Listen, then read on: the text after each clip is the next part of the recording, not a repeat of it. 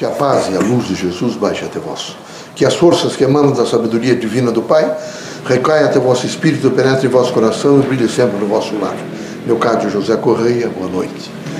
Que católicos, protestantes, espíritas, religiosos em geral, o homem, de modo geral, deem as mãos uns aos outros, se entrelacem com os laços de afetividade e de uma verdadeira comunhão no sentido do espírito e procurem vencer os obstáculos todos deixando passar algumas, alguns efeitos negativos que nesse momento medram a humanidade. Queremos que os irmãos todos estejam em condições de todos os dias levantar pensamentos positivos para ajudar a construir uma nova mentalidade, a construir um novo estágio de desenvolvimento para o país.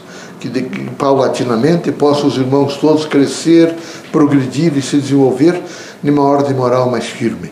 E assim a nação e todas as outras nações do mundo congregadas hoje nesse estado moderno, contemporâneo, onde alcançar soluções para tanta, tanta problemática como, por exemplo, a fome no mundo, a devastação de rios, mares, oceanos poluídos, é preciso um novo estágio.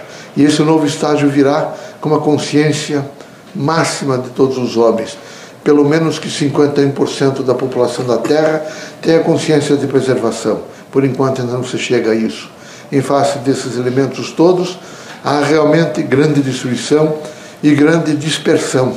O que nós, espíritos, queremos é que os irmãos, nesse sentido conjuntivo, se encontrem e vivam a força da fé.